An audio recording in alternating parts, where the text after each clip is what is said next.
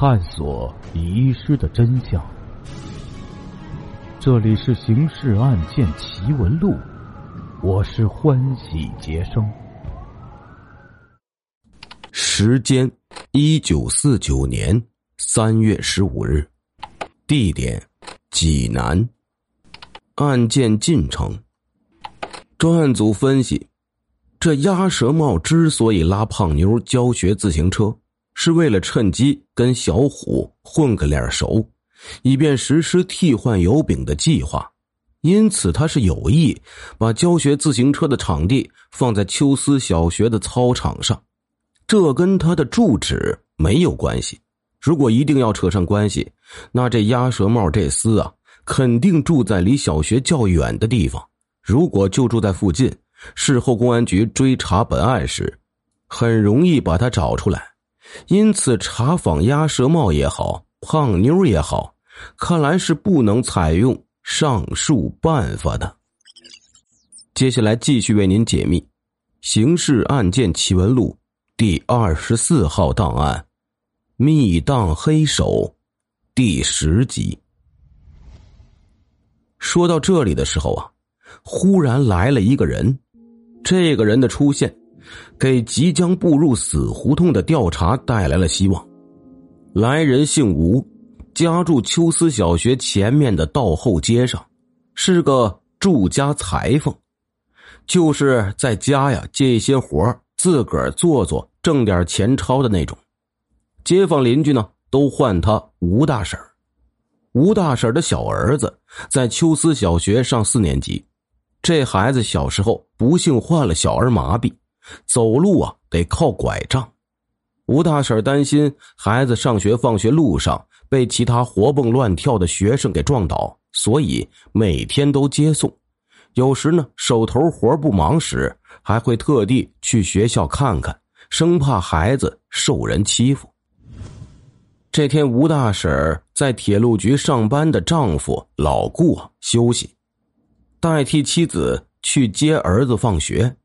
学校因为协助公安局排查嫌疑人，放学晚了些，老顾倒没觉得奇怪，接到了孩子什么也没问。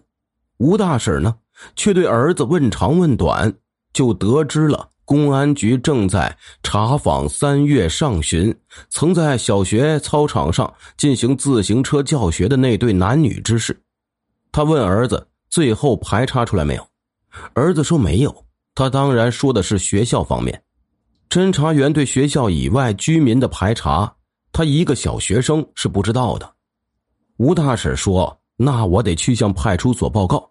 那个胖妞我认识。”吴大婶告诉侦查员，自己的娘家在四区下马胡同，那胖妞家呀就住在旁边的上马胡同。这两条胡同都是只有一个进出口的死巷子，两条胡同的住家每天都得从胡同相通的古运路进出，两个胡同口中间只相隔二十来米，大伙进进出出，隔三差五见面。即使互相不打招呼，也是一个个脸熟。胖妞的母亲姓丁，不过人们却不以当时的习惯称呼其丁大嫂，而是管她叫胖婶儿，因为其体重超标啊。那个年代，胖在人们普遍观念中乃是健康的象征，因此啊，丁氏听了不恼反喜。那个侦查员觅之不得的胖妞，系胖婶的女儿，姓陈，名叫小莲。陈小莲不但继承了母亲的肥胖，一张脸也深受其母亲遗传基因的影响。吴大婶啊，有时间回娘家时，偶尔见她，不用问，一看就断定这是胖婶的翻版。三月上学那几天里。吴大婶在接儿子放学时，曾多次看到陈小莲在学自行车，而陈小莲却不认识吴大婶，因为吴大婶出嫁的时候，陈小莲不过是个五六岁的孩子。十多年过去，自是记不得这个街坊。当晚八点，陈小莲已经坐在专案组驻地一分局的讯问室里了。他是在电影院看电影的时候，被守候的侦查员拦下来的。和他一起看电影的那个男子也被顺便带进了分局。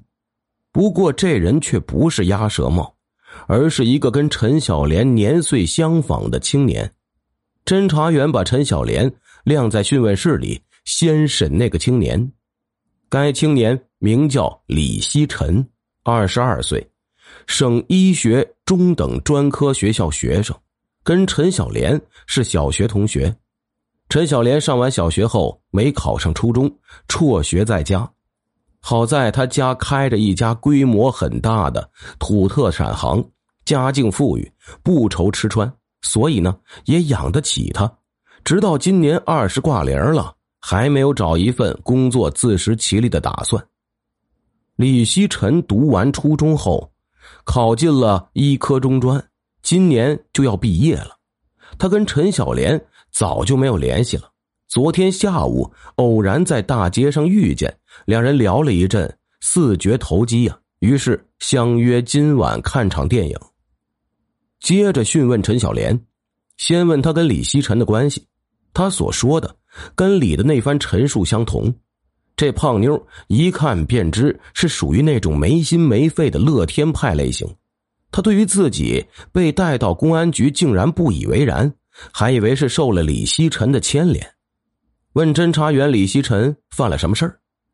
侦查员说：“现在我们不说李希臣了，换一个话题。你会骑自行车吗？”胖妞马上主动说起了他跟鸭舌帽学骑自行车之事。那年代结婚早，像胖妞这样年龄的做母亲的不在少数，有的甚至已经生两三个孩子了。陈小莲除了体态肥胖，其他一切都正常，难免也要想想谈婚论嫁的事儿。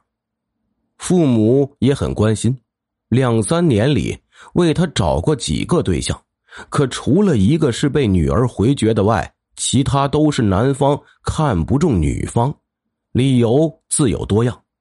陈小莲寻思，现在解放了，人民政府提倡妇女自由，我可以自己找。于是，他就隔三差五出没于电影院、戏院、游乐场等公共场所。二月二十八日，他在电影院结识了鸭舌帽，攀谈下来，得知对方姓王，是个中医，觉得挺不错的。鸭舌帽呢，也似有兴趣和他交往下去。认识的第三天，得知陈小莲不会骑自行车，就热情的说愿意教他。陈小莲早就想学骑自行车了，也尝试过几次，可是替他扶车的那几位都因他在这方面的笨拙而大皱其眉。再说，也确实是力不从心，所以啊，每次学车都只有一次，谁也没有第二次再教他的勇气。听鸭舌帽说愿意教他学自行车，陈小莲自是大喜过望啊。兴冲冲的要掏钱去车行租自行车，啊，在那个时候有专门提供自行车出租的车行。鸭舌帽说：“我有自行车呀，浪费钱钞干嘛？明天我把车骑了，带上你找个地方学就是了。”就这样，从三月二日到三月九日，除了中间的三月六日星期天。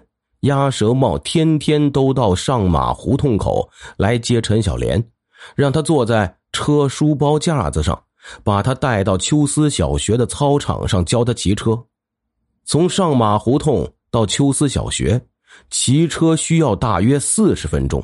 胖妞身高一米六五，体重一百五十斤，鸭舌帽每次都累得满头大汗，却毫无怨言。陈小莲于心不忍呢。说：“咱们是不是换个地方学骑车呀？我家附近就有好几处空场地，我以前都是在那儿学的。”鸭舌帽总是笑笑说：“没什么，他喜欢这样。”鸭舌帽教陈小莲学骑车比较耐心，只是陈小莲缺乏悟性，又是一副胖身材，学了个把星期，仅能在鸭舌帽扶住书包架子时勉强骑行。不过，对于陈小莲来说，这已经是一个了不起的进步了。学过骑自行车的人都知道，到了陈小莲这一步状态，正是学车积极性最高的时候。对于早就想学会骑车，以便出门时可以以车代步的陈小莲来说，这种心情就更为迫切。可是他的愿望却无法实现。三月九日，鸭舌帽把他送回上马胡同口后，明明说好次日下午再来接他。次日，他在胡同口傻等，等了一个小时，鸭舌帽却没出现。之后两天下午，陈小莲仍到胡同口傻等，鸭舌帽还是没有出现。他终于意识到，鸭舌帽不愿意再与他交往了。由于上级对本案的侦破是有期限的，侦查员不可能等到明天再接着往下调查。组长冯增良下令。